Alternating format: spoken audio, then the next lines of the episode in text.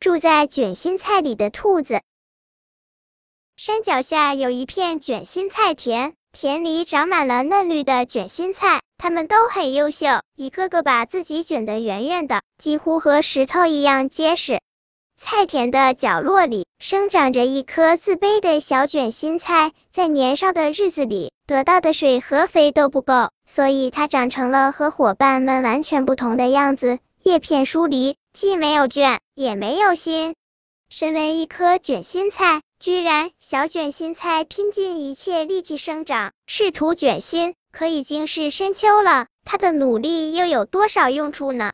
一天，小卷心菜正在夕阳下伤心，一阵稀稀疏疏的声音传入他的耳朵。小卷心菜抬眼看时，看到了一只兔子。嗨，你肚子饿了吧？自卑的小卷心菜扬声招呼。如果是饿了，您就享用我吧。虽然我叶子不多，但它们都是我用心生长的，绝对可口。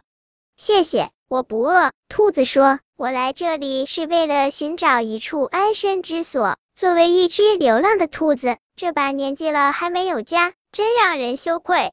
小卷心菜不再说话了。对于一只年老的居无定所的兔子，它能帮什么忙呢？夜色降临，兔子缩在一丛枯黄的画眉草里，发出轻轻的呼噜声。小卷心菜努力卷紧每一片叶子，抵御越来越逼人的寒气。在梦里，它听到了兔子痛苦的呻吟。第二天。朝阳照到小卷心菜身上时，它醒了，兔子也醒了。它缓慢的活动腰肢，每一根毛的尖儿上都凝结着白霜。你夜里睡得不大好，小卷心菜问。是的，我老了。兔子说。天气也太冷，风也够大。后来，他们陷入沉默。太阳正在升高，越来越温暖的感觉让他们特别珍惜这个晚秋的早晨。其实你可以住在我心里。小卷心菜忽然冒昧的说了一句，他看到了兔子毛尖上的白霜。谢谢，兔子不动声色的说。小卷心菜不知兔子是否采纳了自己的意见，他有些沮丧，但并不懊悔。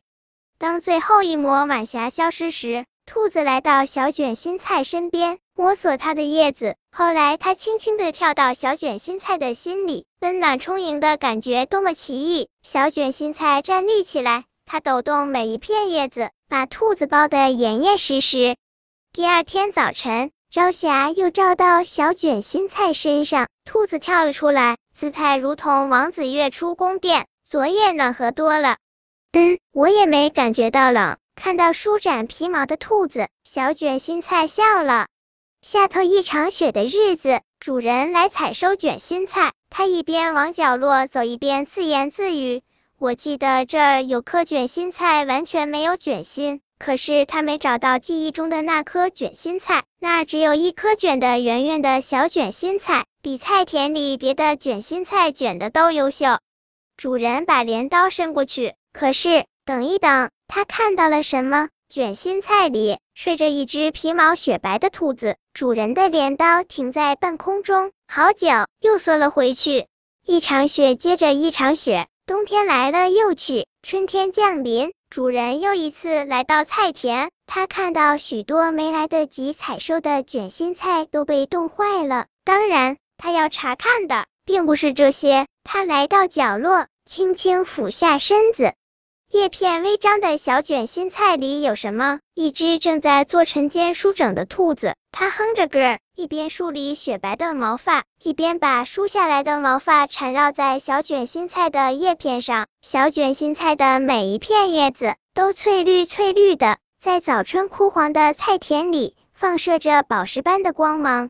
我想，我应该把它留种。主人若有所思的说着，离开了。小卷心菜很兴奋。做一颗种菜是所有卷心菜最大的梦想，它居然接下来的时光会更美妙，它会得到主人细心的照料。当然，让它兴奋的并不是这个，它会开出花来，把花朵奉献给相依了整个冬天的朋友。世间还有比这更美好的事情吗？